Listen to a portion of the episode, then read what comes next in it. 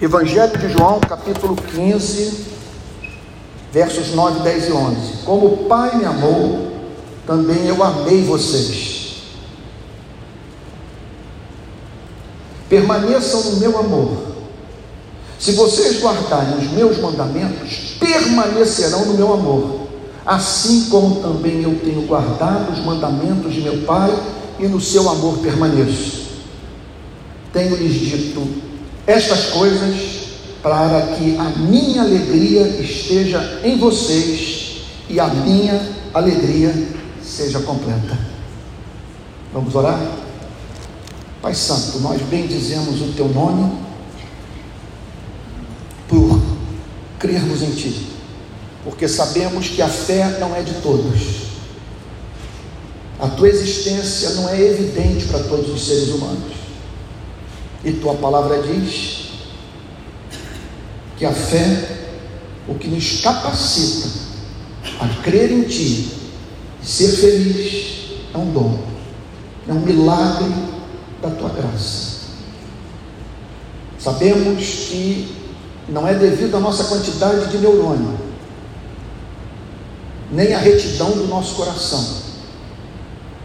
mas a decisão do Senhor revelar o seu amor a quem não era digno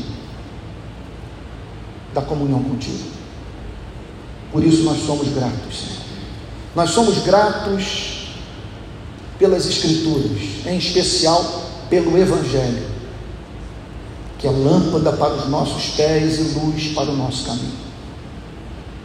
Também somos gratos, Senhor, pelas orações respondidas, pelo cuidado pelos nossos filhos, pelo arroz e o feijão que chegam à nossa mesa, e por não estarmos nessa manhã num CTI em agonia, Senhor, desesperados pela vida. Somos gratos pelo dom da vida. Senhor, contudo, nós não vivemos à altura do que conhecemos. Há muita contradição em nós. Por isso nós pedimos perdão nessa manhã. E rogamos que o Senhor nos ajude a tão somente revelar a beleza de Jesus. Abençoa, Senhor, a todos os que aqui se encontram que a partir de agora o nosso entendimento seja aberto para que possamos compreender a Sua verdade. Verdade que liberta, verdade que santifica, verdade que humaniza. E é no nome do Senhor Jesus, porque oramos mais confiados na misericórdia dele do que na nossa inocência que fazemos essa súplica. Amém. Amém. Podem ficar sentados.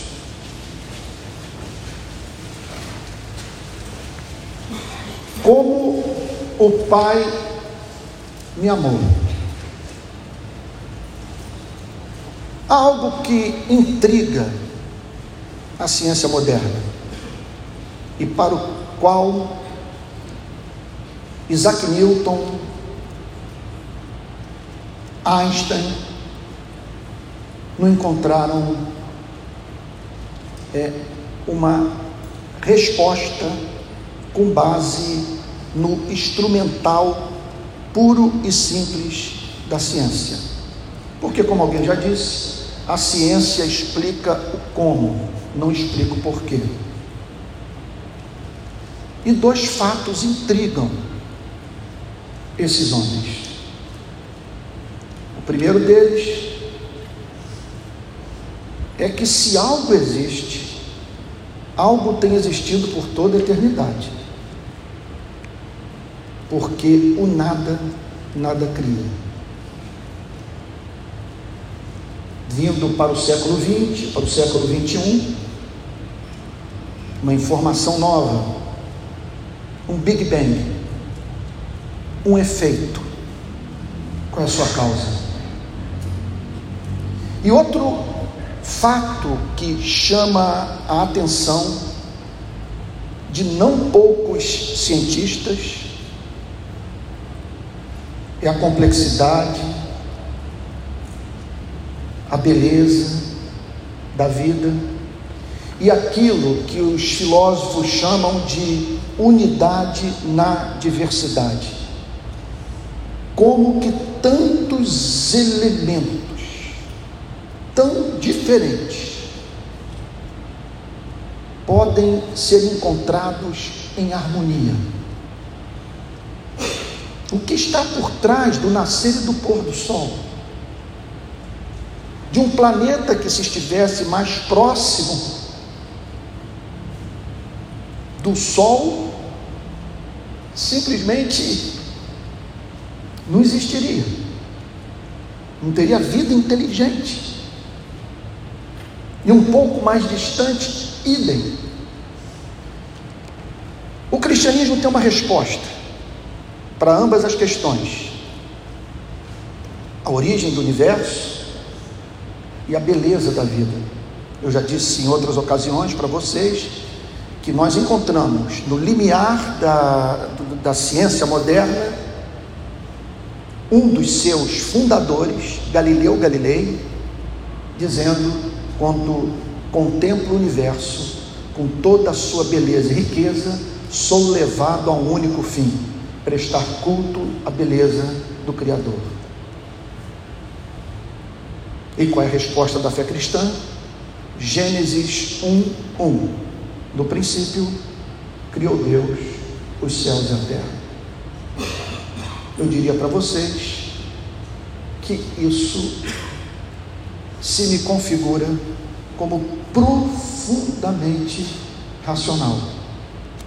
Há pessoas que acreditam que se você emprestar 10 bilhões de anos para o acaso, para as forças cegas, vai surgir um planeta como o nosso.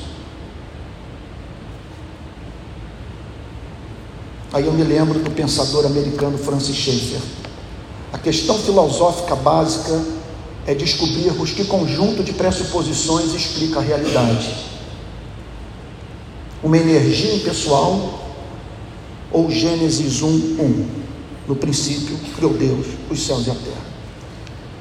Essa resposta você vai encontrar no islamismo, como também no judaísmo. Ambas as religiões afirmam, juntamente com o cristianismo, que por trás da beleza, da complexidade, do esplendor da vida, há um ser todo-poderoso que criou todas as coisas para a glória do seu nome. O cristianismo acrescenta um elemento, que é exclusivo da fé cristã e sobre o qual nós acabamos de ler. Como o Pai me amou, também eu amei vocês. O cristianismo, portanto, afirma que por trás da existência do que foi criado, aquilo que os filósofos chamam de realidade última, o ponto de partida de tudo que foi formado, a um ser. E os cristãos se juntam aos muçulmanos e aos judeus, todo-poderoso, autoexistente, imutável, soberano, mas o cristianismo acrescenta essa nota: um ser doce que por toda eternidade tem vivido a experiência do amor. O Pai ama o Filho, o Verbo, a palavra criadora que se revestiu de ossos, de carne, que se manifestou a nós, e o Verbo, a palavra, o Filho, ama o Pai. Por isso que os teólogos costumam dizer que Deus é bem-aventurança eterna em si mesmo. Em que consiste a felicidade eterna de Deus? Em Ele ser tudo o que gostaria de ser, em fazer tudo aquilo que Ele quer fazer. E um ponto importante, que só o cristianismo ensina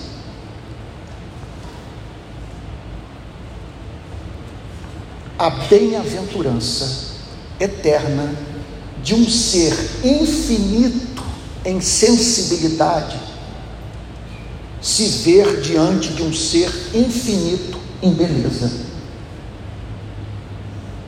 Em que consiste a felicidade de Deus? Em o Pai contemplar o Filho, o Filho contemplar o Pai. Você imagine um ser infinito em santidade diante de um ser infinito em beleza. Esse amor aqui é diferente do amor que Deus tem pelo bandido que alguns anos atrás eu evangelizei no Jacarezinho. Ele virou-se para mim, logo após ouvir o, o dono do pedaço, para o qual eu estava pregando o evangelho, dizer: há muita esperança para alguns rapazes que trabalham comigo. Mas para um, mas alguns que não tem jeito, e entre eles esse aqui. E apontou para o rapaz. O rapaz ouviu, pegou a moto. Ele estava assim, uns cinco metros de mim, e colocou a moto do meu lado. Eu disse para ele: Acabei de ouvir que não há esperança para você. Porque ele virou-se para mim e declarou: Eu não gosto de trabalhar e o meu negócio é matar. Ao que eu me virei para ele e disse: Você sabia que enquanto nós estamos aqui conversando, o Espírito Santo está consolando as famílias que foram destruídas por você. Eu não acredito no que você está me dizendo, que você nasceu para isso. Agora, o impressionante é Deus, nessa noite, era quase madrugada, era entre onze e meia e meia-noite. Deus colocar um cristão do seu lado para lhe dizer o que eu passo a lhe falar. E o que eu tenho para lhe dizer? Que eu não entendo o fato de você estar vivo.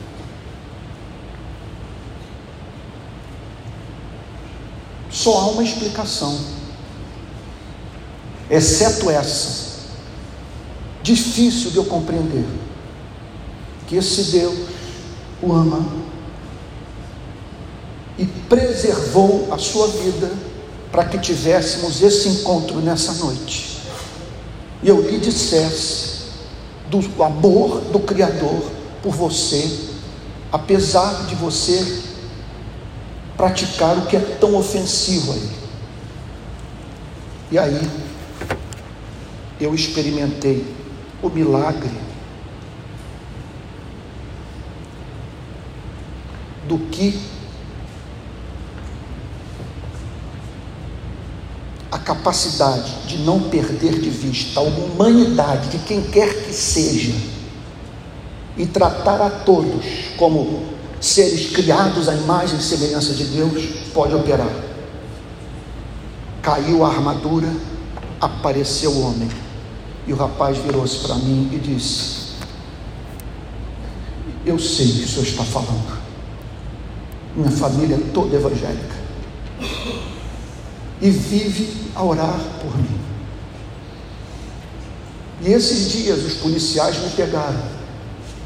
Bem aqui onde nós estamos. Eu consegui escapar.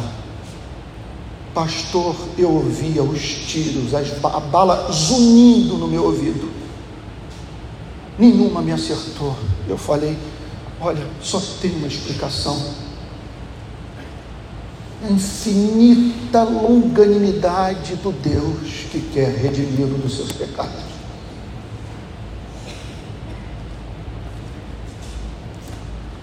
Esse amor, que é o amor que Deus tem por você e por mim, é chamado de amor benevolente.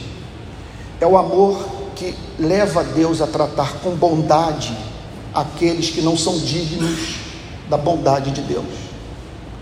Por que, que você está aqui sentado nessa cadeira e eu estou de pé? Porque Deus é capaz de amar os que não são dignos do seu amor. Quando, contudo, o Evangelho de João, capítulo 15, verso 9, declara que o Pai amou o Filho. O Evangelho de João está falando sobre um outro amor. É o amor complacente. É o amor que vem acompanhado de deleite. Porque quando o pai olha para o filho, ele vê a si mesmo. O filho é objeto do deleite do pai. E a alegria do filho é contemplar a beleza daquele que o gerou eternamente. Contudo, há uma informação adicional estonteante que esse Deus Pai, que amou Deus Filho, esse Deus Filho que amou o Deus Pai na companhia do Espírito Santo, decidiram na eternidade incluir um outro ser nessa festa eterna de amor.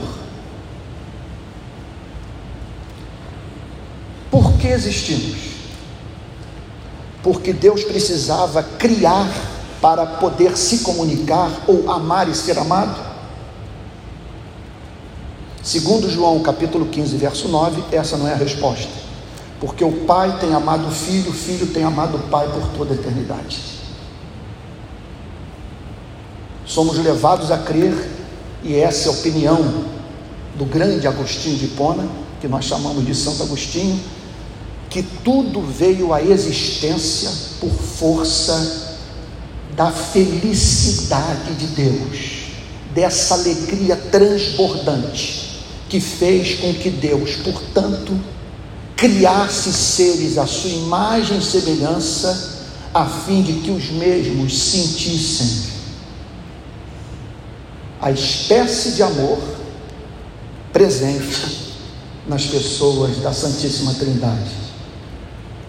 O texto declara: Como o Pai me amou, também eu amei vocês. Portanto, meu Deus, isso é muito sério. Nós estamos aqui diante da definição de saúde humana. Por isso que Jesus é a nossa referência do ponto de vista da verdadeira humanidade. Porque, preste atenção, e eu vou aqui me controlar que eu não quero me emocionar, nem ficar andando no tablado de um lado para o outro, como às vezes acontece comigo, especialmente quando na exposição bíblica eu me deparo com aquilo que eu tenho como muito encantador. Nós aqui estamos diante da descrição do ser humano verdadeiramente feliz. Você imagine alguém que olha para o universo e é capaz de crer, está certo do fato de que o universo tem um Criador, que esse Criador é autoexistente, é imutável, é único, é infinito, é soberano, é absolutamente independente do que criou, e formoso, e lindo, e porque ele é formoso, porque ele é majestoso, porque ele é belo, porque ele é santo, porque ele é um Deus de amor. É o Deus que inventou o amor do, da mãe pelo filho, do filho pela mãe. Quer dizer, é, o Deus que fez com que nós experimentássemos esse sentimento que nos faz colocar o peito na frente de um filho, a fim de salvá-lo. Agora você imagine alguém acreditar na existência desse ser majestoso, veja só, para o qual todos os átomos batem, batem em continência, diante do qual todas as moléculas se curvam, e essa mesma pessoa está certa que é amada por esse ser.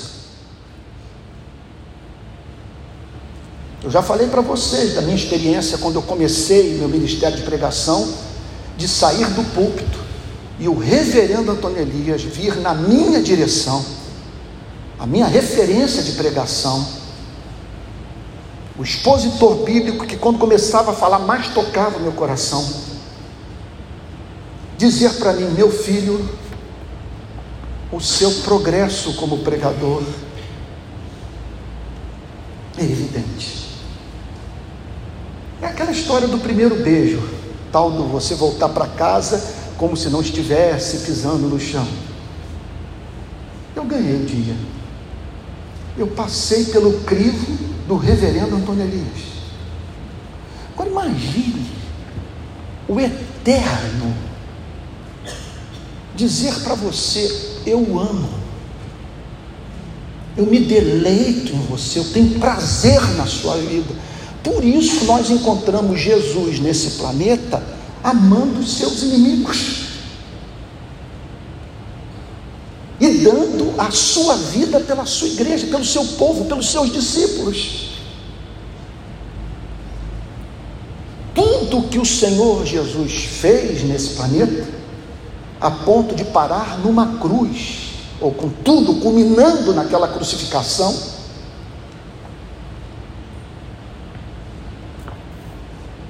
que o fez em meio à sua, à sua agonia, orar pelos que o matavam, nos seguintes termos: Pai, perdoa-lhes porque eles não sabem o que fazem.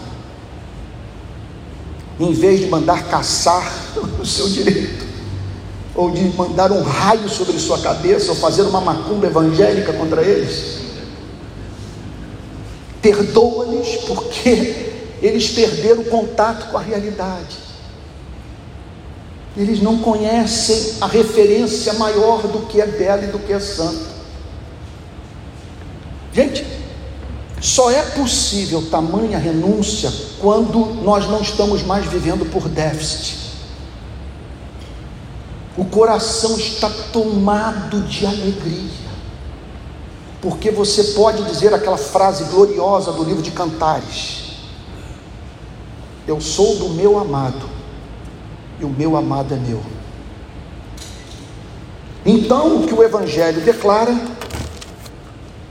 é que o Pai amou o Filho, e aqui o Senhor Jesus, então, se dirige para os seus discípulos, dizendo: Eu também amei vocês.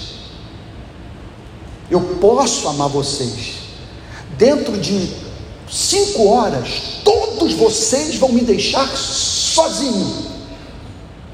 Vocês não vão estar comigo no momento mais difícil da minha vida. Todos vocês me abandonarão. Mas eu decretei os amar. Eu assumi um compromisso comigo mesmo, na presença do Pai, que eu os amaria não por vocês serem belos, mas que eu os tornaria belos por amar vocês. Como o Pai me amou, também eu amei vocês.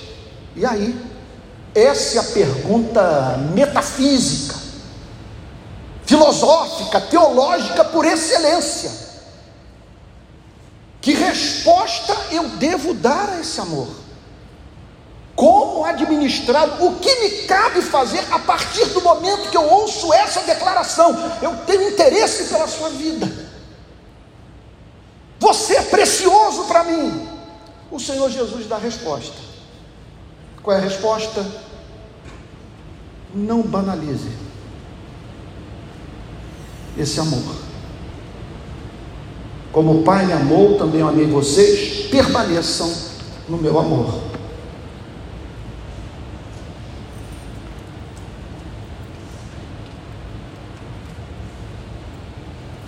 você tomou consciência dessa paixão. Você descobriu que o Criador de Andrômeda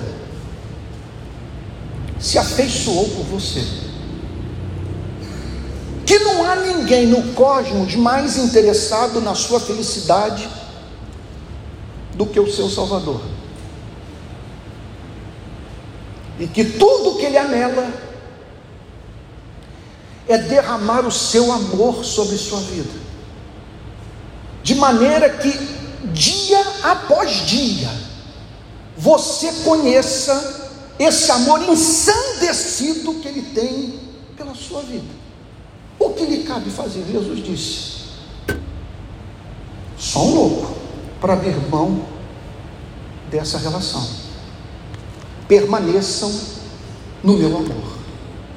Então observem que não é permaneçam na moral evangélica. Permaneçam em Moisés. Permaneçam nos dez mandamentos. Não é permaneçam na lei. Permaneçam no meu amor com a vinda de Jesus.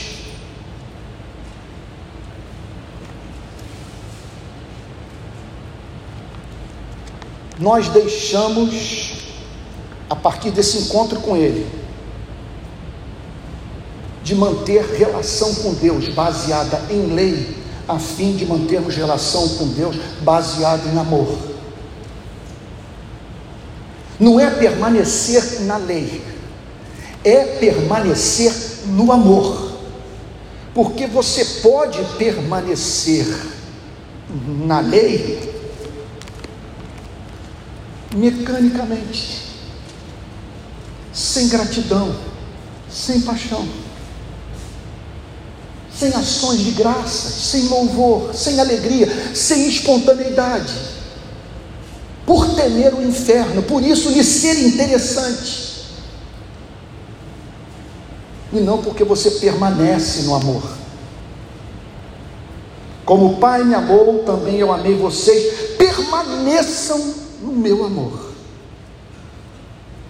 Não abram mão dessa relação. Não percam as oportunidades que lhes dou de vocês se aproximarem de mim. Tornem cada bênção da vida subserviente a esse propósito maior.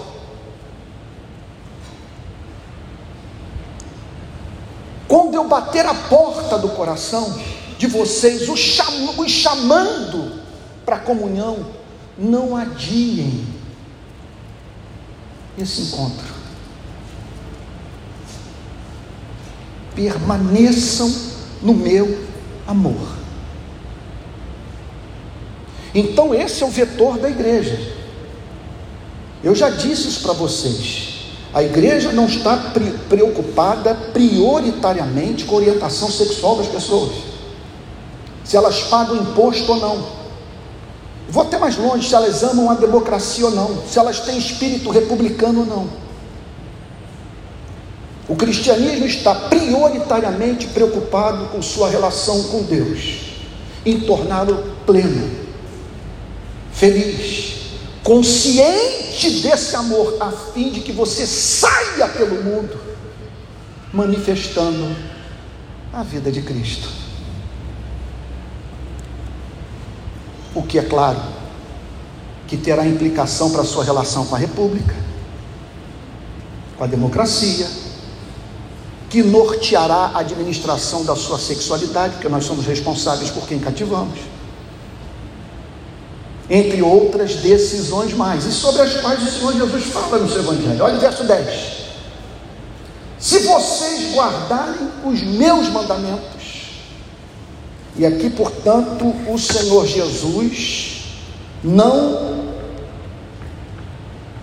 é abre espaço para que nós o domestiquemos, para que nós desenvolvamos o conceito romântico de permanecer no amor.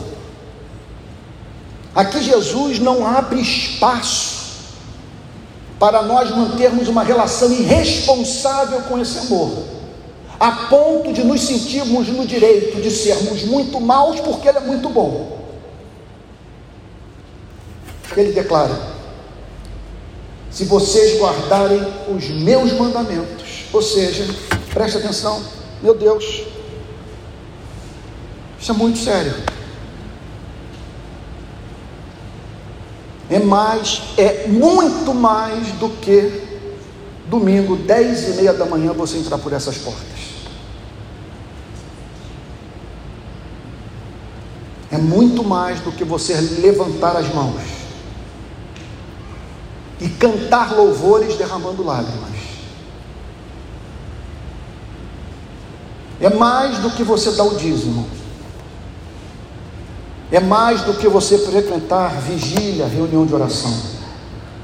Os fariseus do Novo Testamento jejuavam duas vezes por semana, oravam para valer, frequentadores assíduos da adoração do templo e dos estudos bíblicos na sinagoga.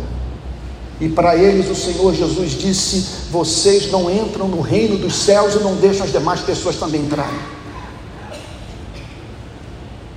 Jesus entra em Jerusalém, os moradores de Jerusalém tiram literalmente sua roupa, jogam no chão para que o jumentinho sobre que Jesus cavalgava passasse por sobre elas com toda aquela gente gritando: Hosana o que vem em nome do Senhor, Hosana nas alturas, chegou o Redentor, o Messias, o Rei de Israel.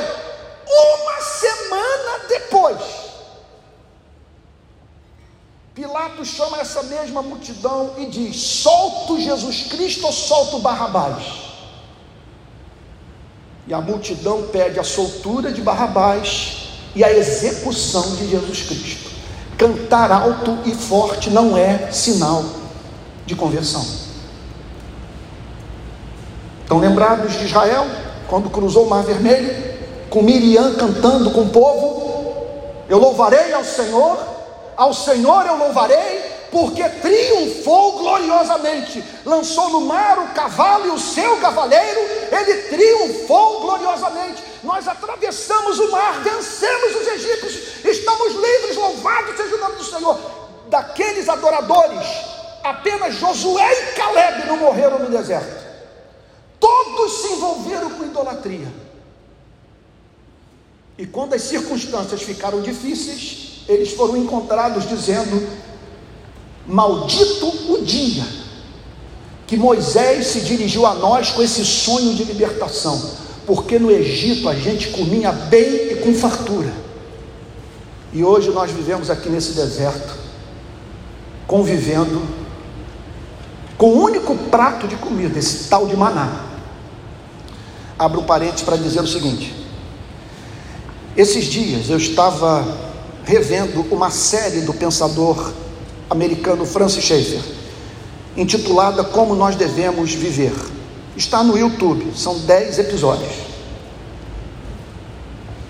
Em que ele fala, portanto, como que nós devemos viver nessa fase da história da humanidade que pessoas chamam de pós-moderna, ou que o Tim Keller chama de modernidade tardia.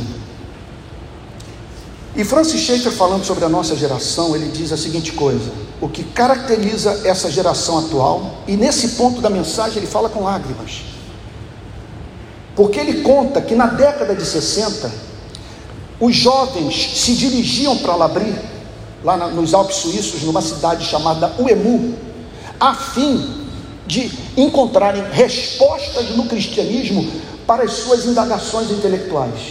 Quem somos? De onde viemos? Para onde vamos? Qual é o sentido da nossa existência?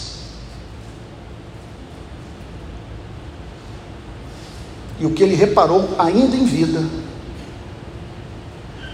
que toda aquela perturbação que culminou nas manifestações de 68 em Paris,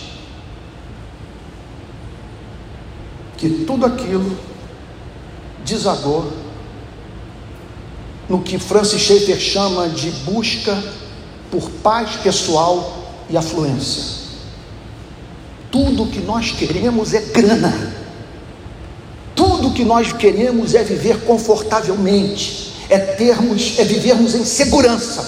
E Francis Schaeffer diz a seguinte coisa: nota, quando uma sociedade estabelece a busca por paz pessoal e afluência, acumulação de riqueza como suprema meta da vida, essa sociedade estará aberta para totalitarismos de esquerda e totalitarismos, totalitarismos de direita.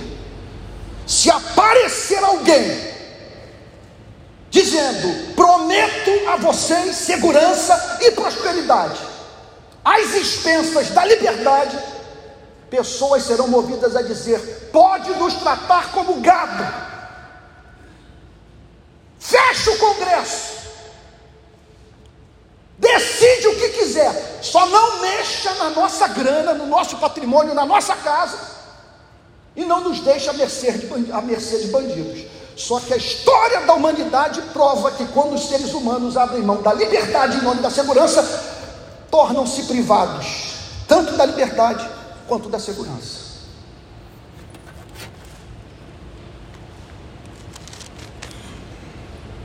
Então, o que é guardar os mandamentos?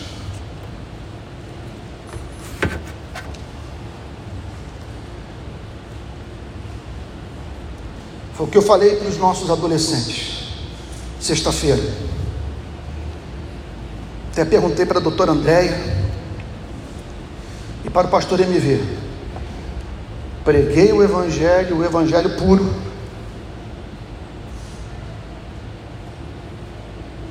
Eles disseram, pregou. Talvez também não fossem loucos de dizer, não pregou. Mas eu acho que eu preguei. Porque depois, lá pelas tantas, de ter feito a introdução da minha mensagem, eu perguntei para eles: então o que, que é a vida cristã? O que, que é o cristianismo? Para que espécie de vida Cristo nos chama a viver? E a resposta é muito simples: é amor. É amar. Nada é complicado. Tudo é muito simples, muito objetivo, muito direto. O que eu quero é que vocês, a partir desse encontro comigo, o Criador e o próximo. E aí, nesse sentido, tem uma passagem bíblica no Evangelho de Lucas, que é a que mais nos ajuda a entender o significado de guardar os mandamentos de amar o próximo com o amor que temos pela nossa própria vida. E se eu fosse ministrar um remédio para o protestantismo brasileiro, sem a mínima dúvida, a fim de curá-lo das suas enfermidades, eu ministraria Lucas capítulo 6. Eu diria o seguinte: leia 50 vezes Lucas capítulo 6. Se for possível, um terço das leituras, leia de joelho. Leia em voz alta. Até você entender o que, que significa a ética cristã. Então aqui está o Senhor Jesus dizendo: se vocês guardarem os meus mandamentos. Veja, ele não está falando sobre salvação pelas obras. Eu os amo. E a maior prova de que vocês estão no meu amor, veja, não é a causa do meu amor, não é a obediência. É o amor que eu tenho por vocês que fará com que vocês diariamente decidam permanecer no meu amor por meio da obediência.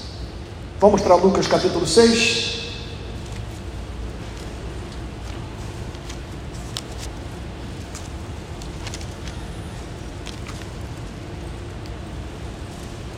Todos acharam? Lucas capítulo 6, verso 27.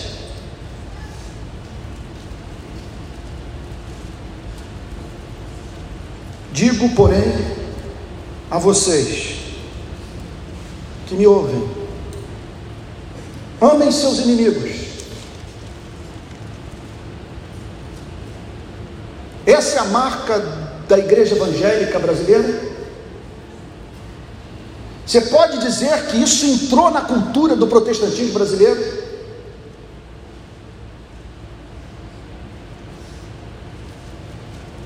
Ame os seus inimigos. Façam o bem a quem? aos que odeiam vocês. Abençoem aqueles que os amaldiçoam. Orem pelos que maltratam vocês. Ao que lhe bate numa face, ofereça também a outra, ao que lhe tirar a capa, deixe que leve também a túnica. Dê a todo que lhe pedir alguma coisa, e se alguém levar o que é seu, não exija que seja devolvido. Aí, o torpedo, a bomba atômica ética do cristianismo. Façam aos outros o mesmo que vocês querem que eles façam a vocês.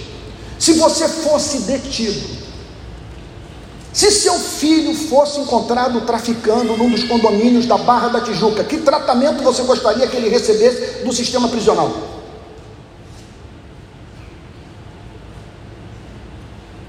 Alguns anos atrás, uma família da igreja disse para mim, me procurou com o seguinte pedido: ajuda-nos, pastor. Nós estamos diante de um mega conflito ético. O nosso filho caiu no grampo da polícia. Ele foi encontrado traficando num dos condomínios da Barra da Tijuca. E pior, no condomínio que nós moramos. E ele mandou um recado para a gente dizendo que para ele não ser usado sexualmente na prisão, é necessário que a gente dê grana para o agente penitenciário. Pastor, o que nós devemos fazer?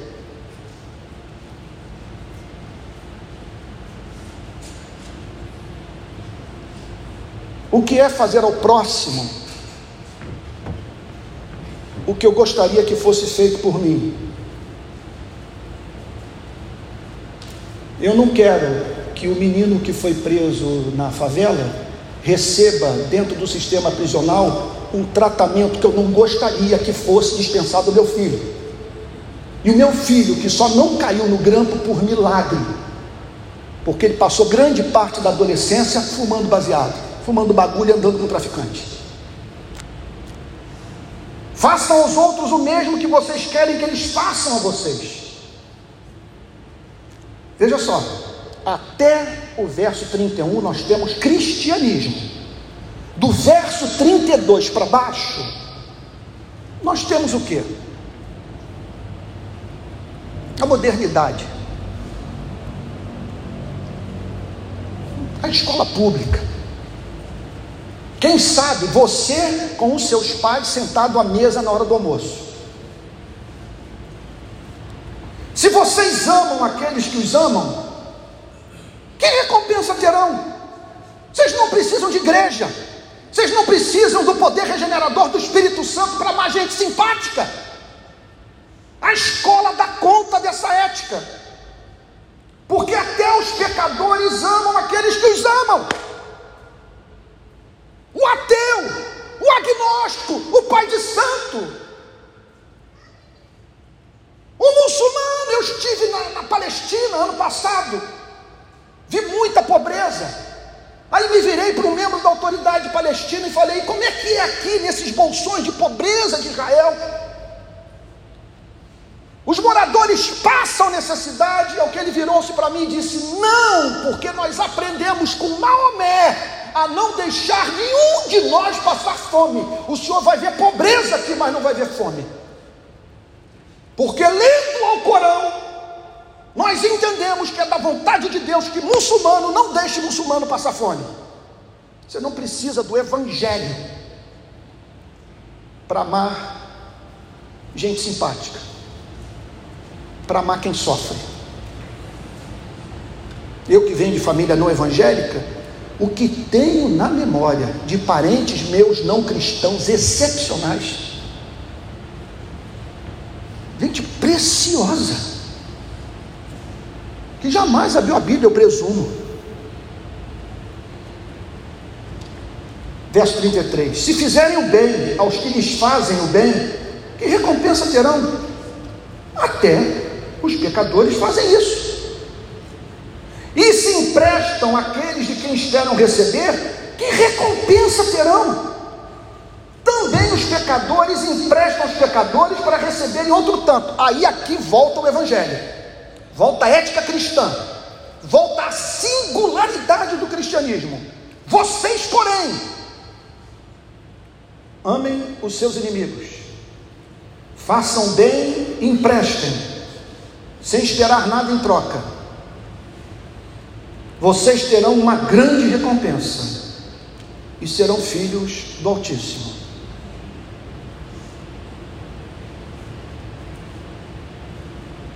Se você cruzar com Gregório do Vivier, com João Willis, ou com Marcelo Freixo, pessoas que em geral os evangélicos tanto odeiam, você poderá até sentar com eles e dizer: Nós temos visões de mundo diferentes. Ô Gregório, você atingiu meu coração. Você falou do que eu amo. Eu conheço viúvas que perderam seus filhos. E que só não enlouqueceram por causa de Jesus Cristo. As favelas do Rio de Janeiro estão tomadas de pedreiros, pedreiros, lavadeiras, lixeiros que amam Jesus Cristo. Mas nem por isso eu vou virar o rosto para você. Nem por isso eu vou perder de vista a sua humanidade. Nem por isso eu vou pedir que Deus mande fogo sobre sua cabeça. Porque um dia eu estive no seu lugar.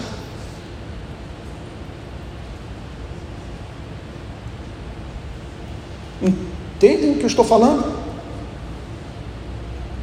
Não estou dizendo que o cristianismo nos chama para abrirmos mão das nossas convicções. O que eu estou dizendo é que nós não vamos perder a humanidade de ninguém, ainda que defendamos o nosso, nosso ponto de vista com paixão. Não há nenhum problema você chegar e dizer: olha, rapaz, o que você ensina corresponde ao exato oposto do que eu julgo melhor para o meu país. Você é livre para isso. mas de uma tal maneira que a pregação não seja irritante, a autoestima de quem o ouve não seja quebrada, e a pessoa se afeiçoe pelo Evangelho por ter se afeiçoado por você. Nunca se esqueça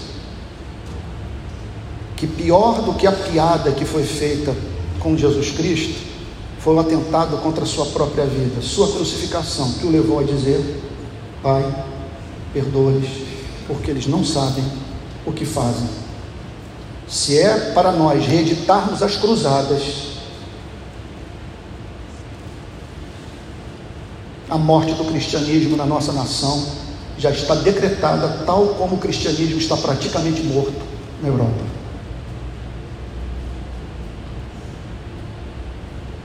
Nós não ameaçamos com bomba atômica quem odeia o nosso Salvador.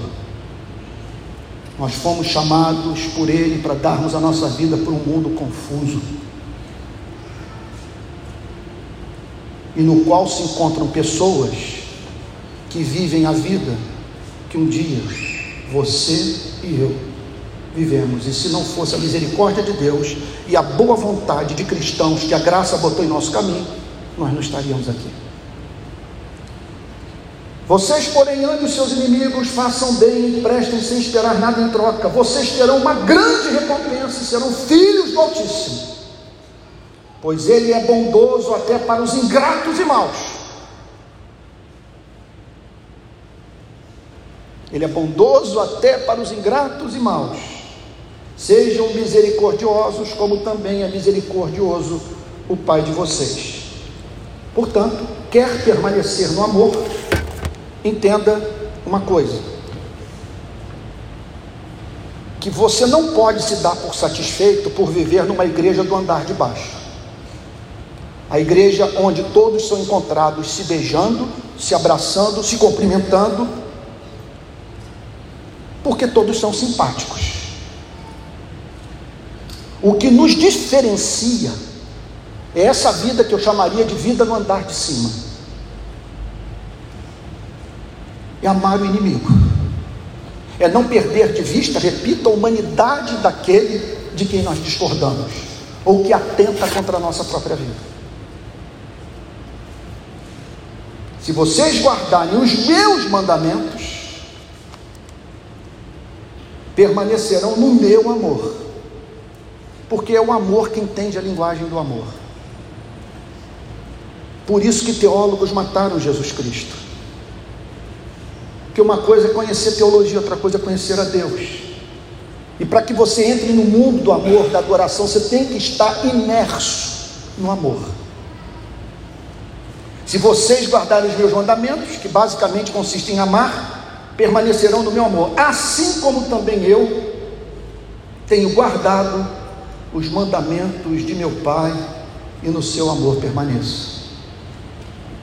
Guardado os mandamentos do meu Pai, qual o mandamento do Pai? Que você dê a vida por esse povo, que você se deixe crucificar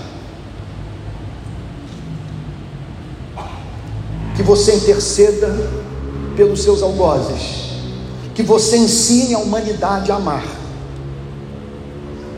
E foi a vida que Cristo viveu, assim como também eu tenho guardado os mandamentos de meu Pai, e no seu amor permaneço. Nós não temos mais tempo para explorar essa parte final, que é gloriosa. Vamos para o verso 11 e aqui nós terminamos. Olha o vetor de tudo. Para onde a fé cristã quer nos levar?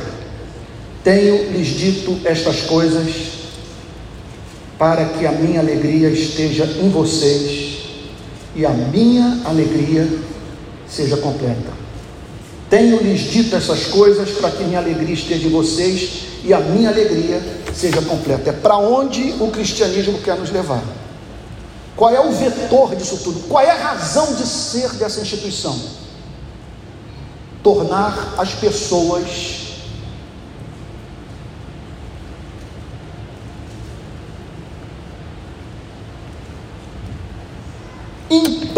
impressionantemente felizes. A meta é alegria. A meta não é a pregação superlotar os consultórios dos psiquiatras, dos psicólogos, dos psicanalistas. A meta é uma igreja transbordante de alegria, por permanecer no amor, por viver o amor e se tornando assim objeto do amor complacente de Deus, a ponto de Deus se deleitar nela. E aí o Senhor Jesus nos apresenta uma verdade central a fim de que compreendamos o funcionamento da psique humana e do que pode nos tornar plenos nessa vida. Não há alegria nesse mundo. Não tem sexo, não tem viagem ao paraíso dos seus sonhos. Não tem fama, não tem poder, não tem prosperidade que possa comunicar ao seu coração essa alegria, porque não, é, veja só, não é alegria do mundo, é alegria de Cristo. É uma alegria que Cristo comunica. E comunica quem? A quem está no amor, a quem vive o amor, e que por estar no amor e viver no amor, se sente amado. E ao tomar consciência do significado desse amor, passa pela experiência de ver a paz se levantar da cadeira e ter vontade de dançar. É a festa, é a celebração da vida, é o homem tornado pleno, e nisso reside a nossa verdadeira identidade. Mas é lógico que a consequência disso tudo é também amar o presidente da República. Eu sei que você está pensando nisso. Amar o governador do estado do Rio de Janeiro, que não significa concordar com ambos, ser subserviente a ambos. Mas deles discordar se necessário for, de modo que não se perca aquilo que poderíamos chamar de ponte evangelista, da oportunidade que fizemos perder de poder no encontro com um ou com outro, ou seja, com quem for, de que espectro político for, pregar o Evangelho. É para essa vida que Deus nos chama. Portanto, eu aqui concluo dizendo a seguinte coisa: entramos aqui em busca da felicidade, essa é a grande verdade. É o grande vetor da vida de todos nós e você não precisa aprender a querer ser feliz, porque todos nós nascemos com um anelo pela felicidade. Essa passagem está dizendo que não há felicidade sem a compreensão do amor que Deus tem por nós. E esse amor só é compreendido quando nós permanecemos nele. E quando nós permanecemos nele? Quando estamos vivendo a experiência do amor. Quando amamos e por estarmos praticando o amor, nós entendemos o amor. Deus se derrama por nós e diz para você e para mim o que disse para Jesus Cristo: Tu és meu filho amado, em ti eu me comprazo. Vamos nos colocar de pé e orar?